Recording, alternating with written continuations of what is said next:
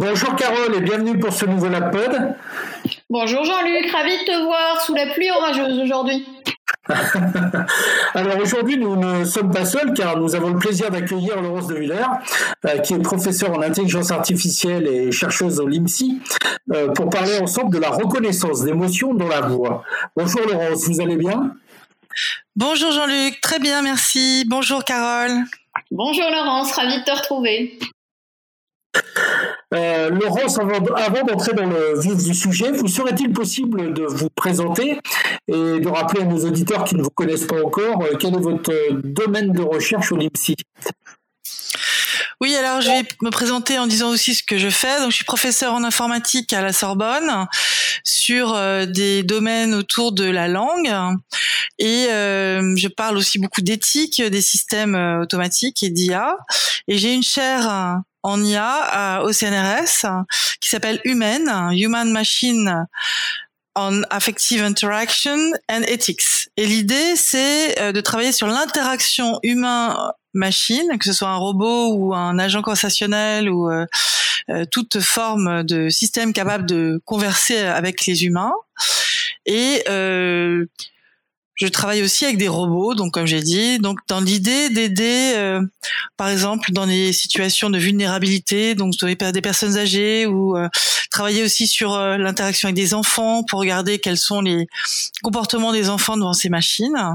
Et mon sujet d'expertise depuis les années maintenant 2000, c'est principalement l'affective computing qu'on appelle l'informatique émotionnelle, hein, qui comprend trois grands domaines reconnaître les émotions, faire un traitement conversationnel, trouver une stratégie en prenant en compte ces informations, et puis générer et synthétiser des stimuli par la voix, le visage, les gestes qui soient émotionnels. Ben, c'est parfait, c'est très clair, euh, Laurence. Et puis, euh, ce sont des domaines euh, qui intéressent beaucoup nos auditeurs. si vous le voulez bien, je vous propose de rentrer dans le vif du sujet. Alors, une première question, c'est tout bêtement, qu'est-ce qu'une émotion? Laurence, Carole, euh, Laurence peut-être, ah, voilà. Je peux répondre à cette question. Donc c'est un sujet délicat. Euh, il y a énormément de papiers dont c'est le titre. Qu'est-ce qu'une émotion? Avec euh, finalement des chercheurs de différents champs, différentes disciplines, qui vont pas avoir tous les mêmes définitions. C'est la première complexité. Je dirais que on confond souvent dans le langage, en tout cas en, informatique, euh, émotion avec affect, qui est un terme qu'on utilise plutôt en, en, psychologie. Et les affects regroupent les émotions, les humeurs, les dispositions affectives. Donc en fait beaucoup de réactions qui sont différentes. Quelqu'un en a très bien parlé, c'est Klaus Scherer, qui est professeur, euh, qui était professeur euh, euh en psychologie et, euh, et qui s'est beaucoup intéressé pendant toute sa carrière aux émotions, donc à l'université de Genève, Unige, qui les avait classés ces différents ces, ces, différents affects par avec différentes dimensions. Par exemple, quelle est la plus rapide et la plus courte? Eh bien, c'est par exemple l'émotion. Vous réagissez à quelque chose en peu de temps, c'est précis, il y a un événement qui suscite cette émotion et elle va durer peu de temps. Si je pense maintenant à l'humeur, par exemple, pour différencier, eh bien peut-être qu'il n'y a pas un événement particulier qui va susciter votre humeur, elle risque de durer peut-être toute la journée et elle, elle est donc très différente de par son amplitude, sa durée, que l'émotion. Vous voyez, pour chaque catégorie, il avait fourni comme ça un tableau sur cinq dimensions différentes, euh, proposant de classifier ces différentes euh, réactions affectives que la machine ne sait absolument pas en ce moment euh, catégoriser de la même façon. Hein. C'est clair. Carole, tu veux peut-être ajouter quelque chose par rapport à ce que vient de nous expliquer Laurence? Avec plaisir. Effectivement, elle, a très bien dit la nécessité de distinguer euh, une émotion, une acmé, quelque chose qui se passe et qui peut se traduire aussi bien par votre discours que votre posture physique ou alors même l'absence de discours, qu'un état d'esprit euh, différencié, euh, la tristesse d'un pic de tristesse, d'une mélancolie euh, qui vous prend le dimanche soir euh, au seuil de cette nouvelle semaine qui arrive. Et effectivement, on est dans la nécessité d'une définition et de rester pragmatique et de rester dans, dans ce pic d'activité qui peut être appréhendé dans le langage, par exemple. Alors, je, je, dirais aussi quelque chose qui est important quand même, c'est que euh, les émotions, on, la machine ne sait pas les détecter. Elle ne sait détecter que l'expression de nos émotions. Puisque nos émotions sont internes, euh, elles se rapportent plus aux sentiments qu'on ressent, qu'on interprète, et pas en fait à ce qu'on est forcément en train euh, euh d'exprimer. Elles sont cachées. Et ce que la machine va détecter, c'est finalement ce qu'on veut bien laisser apparaître ou qu'on laisse apparaître malgré nous. Le malgré nous est important. Si tu te souviens bien, Laurence, petite anecdote euh, que Laurence pourra commenter. Euh, Laurence mène de, de nombreuses expérimentations, euh, parfois euh, avec des, des, petits robots euh, connus. Pensez à certaines pubs télévisées. Et euh, j'ai été amenée à l'occasion d'une visite sur un tout autre projet à entrer, mais pour le jeu, dans cette expérimentation. Et, et comme on en était encore, enfin comme Laurence en était encore au, au balbutiement de l'expérimentation expérimentation et que euh, je n'étais pas du tout dans euh, représentatif de son corpus d'apprentissage, eh bien l'émotion détectée me concernant parce que j'ai une voix qui se pose, parce que je parle vite et fort, était la colère, alors que c'était, euh, pour reprendre une, une expression un, peu célèbre malgré lui aussi, à l'insu de mon plein gré, si j'ose dire, puisque je n'étais pas du tout en colère et ravie de rendre visite euh, à Florence. Et, voilà, et tu as tout à fait raison. Voilà. De le noter, et c'est principalement ce que j'essaie de dire maintenant, euh, c'est qu'en fait, ces systèmes sont absolument pas robustes. En ce moment, les systèmes de détection des émotions faciales ou à travers les indices acoustiques, si je prends ces deux-là, mais c'est la même chose avec des indices physiologiques, n'apporte pas des solutions qui sont plus que 70% de bonne classification dans des cas euh, de contexte réel. En laboratoire, on peut avoir moins lorsqu'on restreint le champ des possibles, mais lorsqu'on se retrouve dans un, contexte très spontané, on a souvent ces 30% d'erreur qui est déjà pas si mal que la machine arrive à donner, par exemple, quatre émotions, à distinguer quatre émotions différentes. Mais c'est donc absolument insuffisant pour un grand nombre de développements que pourtant on voit arriver en ce moment, que ce soit pour parler de justice, de recrutement ou même en médecine. Alors j'ai tendance à, à penser que pour l'instant, en tout cas, si on ne rajoute pas du sens par rapport à ce qu'on fait actuellement, qui est principalement lié à l'expressivité non verbale, que ce soit dans la musique de la voix, les gestes ou le comportement facial, si on ne rajoute pas le sens du contexte dans lequel on est et le sens des mots qu'on vient de prononcer, s'il y avait des mots, ou en tout cas qu'on comprenne un peu plus le sens de ce qui est en train de se passer, euh, on n'arrivera pas à des systèmes suffisamment robustes. De la même façon, les émotions qu'on appelle par exemple, je sais pas moi, la, peur, la peur de perdre de l'argent, la peur de perdre sa vie, la peur pour quelqu'un, enfin, se manifestent de façon très différente. Et surtout, toutes ces émotions sont très liées à l'individu, à sa personnalité. À, on parle d'idiosyncrasie, c'est lié à ce ressenti, c'est lié aussi à sa culture, à même son enfance, dans le milieu dans lequel il vit. Et c'est vrai que tous ces facteurs de variabilité additionnelle montrent la, toute la complexité de la détection automatique des émotions. Très bien. Euh, du coup, ça m'amène une question. Pourquoi est-ce qu'on est amené à détecter l'expression de nos émotions? J'ai bien compris qu'il fallait parler d'expression de nos émotions. Bah, pourquoi on peut imaginer des applications dédiées à un individu, par exemple pour un suivi de pathologie, que ce soit une maladie comme euh, euh, maladie de Parkinson ou que ce soit une dépression, euh, si on pouvait suivre la personne tout au long de la journée euh, à travers donc l'exploitation de ses données audio ou comportementales pour savoir dans quel état elle se trouve, on serait plus à même de l'aider et de la soigner pour par exemple modifier les médicaments qu'on donne ou bien pour affiner un diagnostic.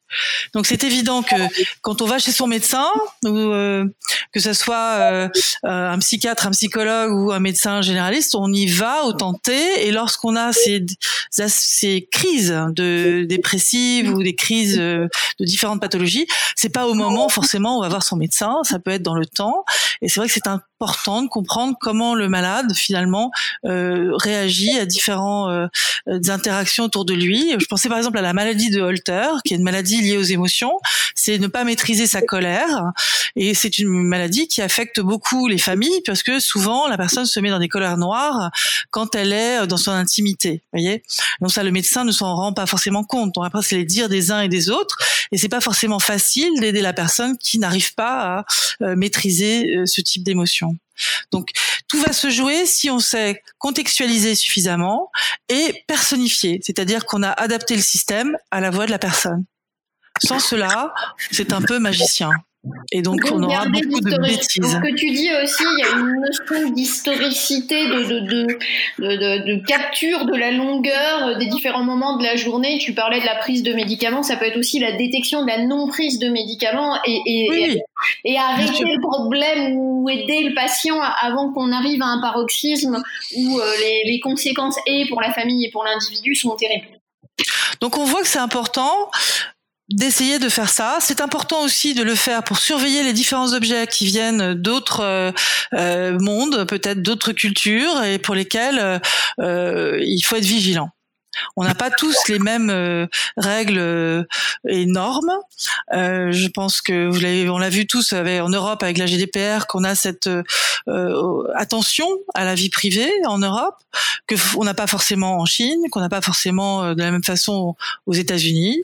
Donc il faut être vigilant suivant ce qu'on veut mettre en place comme outil autour de nous pour soigner les gens les plus âgés, pour éduquer les enfants, etc. On a, on a besoin en fait de, de construire des, euh, des environnements qui permettent d'auditer les systèmes, de les évaluer, de euh, vérifier sur le long terme comment ils vont modifier nos comportements aussi.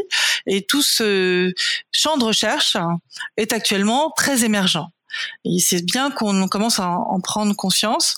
C'est bien aussi qu'on voit des lois arriver. Hein. Si je parle des les premières personnes qui travaillent sur des lois autour des, chatbots et des agents conversationnels, ce sont les Américains qui en Californie ont sorti une loi pour dire il faut pas faire une machine qui soit confusable, qu'on puisse confondre en fait la voix d'un humain et d'un d'un artifice, hein, d'une machine. Et donc ce genre de loi, on devrait les adopter aussi. Je sais que sur la reconnaissance faciale, il y a un, grand nombre de chercheurs donc en affective computing sur les émotions qui sont en train de monter au créneau en disant ce n'est pas assez fiable, c'est pas assez robuste pour qu'on puisse utiliser comme on est commence à le faire en France aussi pour le recrutement par exemple pour trier euh, des dossiers d'étudiants. On va leur demander d'interagir euh, verbalement avec un système répondre à des questions. Et puis sur leurs réponses on va aller chercher les inflexions de la voix la fluidité le rythme mais aussi sur le langage. Est-ce qu'il a une complexité de langage euh, très importante ou pas? Et juger à partir de ces différents facteurs qui sont quand même très liés à sa personnalité si on va regarder le CV de plus près ou pas. Donc vous dis pas si vous avez un enfant qui a un cheveu sur la langue ou qui a une petite modification de prononciation, il ne passera pas ce genre de système. Très clair, c'est très très clair. Euh, alors du coup, je dirais une question qui me vient tout de suite à l'esprit, c'est comment est-ce qu'on détecte les émotions dans la voix? Quels ah, sont les systèmes qu'on met en place? Bien sûr, vous avez raison. Donc, euh, pour euh, construire un, système de détection euh, d'émotions dans la voix, ou de détection d'objets, ou de détection de cancer, hein, de zones, voilà, ce sont les mêmes problématiques de reconnaissance des formes. C'est-à-dire qu'on va utiliser des algorithmes d'apprentissage. Il y en a de plusieurs sortes, mais qui nécessitent en fait non pas comme dans les algorithmes qu'on utilisait en, précédemment de spécifier le problème, mais là, on va chercher à nourrir un algorithme de connaissances à partir de données. Donc, on doit collecter ces données. Et la plupart des systèmes actuels marchent donc sur des euh, apprentissages dits supervisés, c'est-à-dire que il ne suffit pas de collecter, par exemple, des sons. Si je parle de détection d'émotions dans la voix, il faut aussi avoir étiqueté, c'est-à-dire en fait annoter des segments d'audio en disant bah là c'est de la tristesse, là c'est de la joie, là c'est ou les étiqueter avec des dimensions donc d'expressivité, c'est peut-être positif, ici c'est très actif. Il y a différentes façons de procéder, mais en tout cas, il est nécessaire d'avoir des données de bien les choisir et de les avoir d'avoir vérifié aussi la notation qui est présente. Et à partir de là, on utilise un grand nombre de différents outils. Les derniers outils en vogue que tout le monde connaît maintenant, c'est les outils de deep learning, donc d'apprentissage profond, qui sont des réseaux de neurones. Moi, je les ai utilisés la première fois pour faire de la reconnaissance de la parole hein, dans les années 92 pour ma thèse. Et euh, bah, depuis, ça marche. Il y avait déjà deux couches cachées et, euh, euh, et c'était déjà avec une espèce de récurrence temporelle. Ça ressemble à l'ancêtre de ce que on utilise actuellement dans les meilleurs systèmes de dits de deep learning. Mais euh, la grand, le grand progrès surtout qu'on a fait, ce n'est pas au niveau des concepts qu'on manipule, mais c'est au niveau de la fulgurance de euh, euh, moyens de calcul qu'on a actuellement. Donc, les, sinon, c'est les mêmes problématiques. Il faut bien choisir ces données, les équilibrer pour pas que ce soit discriminant. Hein, vous imaginez un système où il n'y a que des voix d'hommes, eh bien, on va pas reconnaître les voix de femmes. Mais c'est la même chose avec un système qui, la majorité des systèmes actuels de reconnaissance d'émotions dans la voix ne marche pas sur les voix âgées ou des voix d'enfants. Donc on a toute cette variabilité qui est pas prise en compte. Alors ils sont peut-être pas dans la cible, mais enfin euh, bon une voix âgée euh, de, de 60 ans euh, qui chercherait du travail, eh ben on ne passerait pas non plus. On va chercher donc des voix et standardisées. Or ces standardisations sont tout sauf ce, qui, ce, qui, est utile à, à mon avis actuellement. Surtout si on pense à des systèmes qui marchent dans différentes cultures. voilà, l'implication serait que peut-être on pourrait niveler la façon de se comporter et être devant un système comme ça qui a appris sur un corpus géné que l'on dit générique finalement à se comporter pour que la machine nous reconnaisse ou éviter d'être reconnu par la machine. Hein? Donc ces systèmes apprennent et puis ensuite ces modèles qui sont obtenus à partir d'un corpus de données, donc de certaines voix, sont utilisés pour qu'une voix inconnue, ben, qui est en train de dire je suis pas content, voilà, puisse être analysée de la même façon et que la machine prédise que c'est plutôt de la colère ou de la joie. Et comme l'a très bien dit tout à l'heure Carole, dans différents contextes, c'est pas toujours évident de reconnaître les stimuli. Surtout si on n'a pas ces contextes qui rentrent en compte. C'est ça aussi, le, problème du contexte et de, ce qu'on accepte de prendre en compte et de, et de la préparation des données, comme l'a si bien dit Laurence, que ce soit euh, pour la transcription, mais plus encore sur l'annotation, pour l'accord interannotateur, pour que cette annotation ait du sens et ne soit pas non plus euh, le, fait d'une interprétation euh, du labellisateur qui, qui, engendre donc un apprentissage pour le coup biaisé par ce regard. Donc vraiment un travail en amont sur la préparation des données et également en aval, euh, voire en flux continu d'évaluation pour être bien sûr euh, qu'on reste dans un cœur d'apprentissage euh, qui soit éthiquement maintenu, responsable et lié au cas d'usage que l'on cherche à obtenir avec pragmatisme évidemment. Donc c'est compliqué et en plus, juste pour revenir, les émotions, dans ce que j'avais fait dans mon HDR en tout cas, euh, sont souvent mélangées. C'est-à-dire qu'on on n'a pas forcément conscience, mais de, de ces aspects-là. Euh, là, j'avais traité un des corpus euh, de dans des call centers, dans des centres d'appel. Donc, euh, euh, les personnes pouvaient être à la fois tristes et soulagées, par exemple. Donc, dans un dans des contextes particuliers d'urgence, euh, de santé, on a des réactions où on réagit face à quelque chose d'anxiogène qui qu'on est en train de vivre. En même temps, on vient vous aider. Donc, il y a aussi dans la voix une, une tessiture liée à quelque chose de très positif où justement on, pousse l'autre à venir nous aider, donc en étant très reconnaissant. Et, ce mélange d'indices est très difficile à comprendre. Alors, on utilise énormément de stratagèmes, nous humains, et on a l'habitude de s'adapter à tout ça. Pour les machines, c'est extrêmement difficile. Et on n'a pas encore il y a une réalité, euh, pardon, il y a bien une réalité à comprendre que, qui est celle de l'interaction. C'est-à-dire que euh, il y a cette volonté de se préserver et de présenter à l'autre sa meilleure face, le, son, meilleur aspect, son meilleur jour, aussi bien dans, dans, le sourire ou dans, le, dans, dans les yeux brillants que l'on peut faire que dans le, la tonalité de sa voix.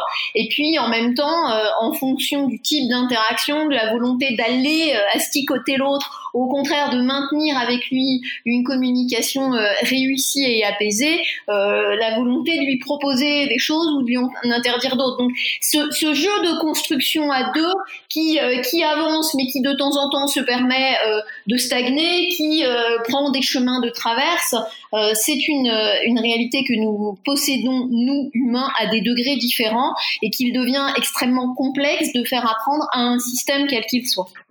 Ah oui, c'est principalement de l'incommunication quand même.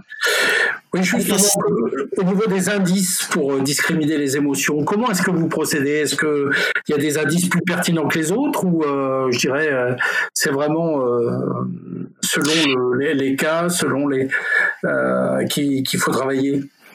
Le pitch des voyelles. J'aime bien les voyelles en français. oui, mais il n'y a pas que. Il n'y a pas que les voyelles. Il y a des, il y a des bruits en haute fréquence aussi. Il y a des, enfin, il y a, des, il y a beaucoup d'indices. Nous, on avait beaucoup travaillé avec Klaus Scherer et avec euh, des collègues euh, à l'international, avec des corpus euh, assez variables. Moi, j'avais mis, justement mis des voix âgées pour que ce soit encore plus compliqué. Et on avait sorti, en fait, puisque pendant 15 ans, ça a été le Graal, trouver le set d'indices les plus utiles. Donc, on a travaillé donc du, sur du cross corpus pour vérifier la robustesse de différents indices et essayer d'établir une liste minimale de d'indices. On était arrivé à euh, moins de 100 euh, caractéristiques avec Klaus Scherer et d'autres gens. On a fait des belles publications là-dessus. Et puis sont arrivés en 2010 à nouveau les réseaux de neurones avec une puissance de calcul et de projection qu'on n'avait pas. C'est-à-dire qu'au lieu de donner des critères qu'on va précalculer avec tout un tas d'outils d'analyse du signal, comme euh, la fréquence fondamentale, les variabilités de la fréquence fondamentale ou les harmoniques 7 moins l'harmonique 3. Enfin, il y a tout un tas de connaissances perceptives et de d'analyse du signal sur les données audio. Au lieu de faire ça, on est parti sur du brute force, c'est-à-dire partir directement du signal ou de sa représentation spectrographique pour essayer euh, de détecter les émotions. Et c'est alors le deep learning multicouche et les CNN qu'on va utiliser, qui sont des, des, façons de, euh, filtrer euh, le, signal, mais en partant du bas niveau, réellement du bas niveau, sans a priori, sans l'a priori de ces calculs euh, experts, eh bien, on a pu montrer, moi, c'était la dernière thèse que j'ai fait soutenir, qu'on avait les mêmes résultats avec un système qui est nourri en brute force, donc à partir du signal, euh, sans faire d'expertise euh, paralinguistique, sans extraire les, indices, et puis un système qui où on a cette première couche qui est une expertise quand même, puisqu'on sait quels sont les meilleurs paramètres. Évidemment, ils sont liés à la prosodie, c'est-à-dire la variation de l'énergie dans la voix, la variation du rythme, la variation euh, de la fréquence fondamentale du timbre de la voix, et puis aussi euh, quelques indices de qualité vocale. Vous chuintez, vous, vous avez euh, une particularité ou, ou beaucoup de d'hésitation aussi. Donc on a on a des indices de ces tous ces différents niveaux qui sont utilisés normalement dans les systèmes à expertise. Mais depuis peu, on va au-delà de la, des performances de ces machines grâce à des outils qui utilisent brute force, c'est-à-dire le signal brut. À très bientôt pour un prochain pod. Bonne soirée à vous. Merci Carole, merci à vous. À bientôt. Merci à, toi.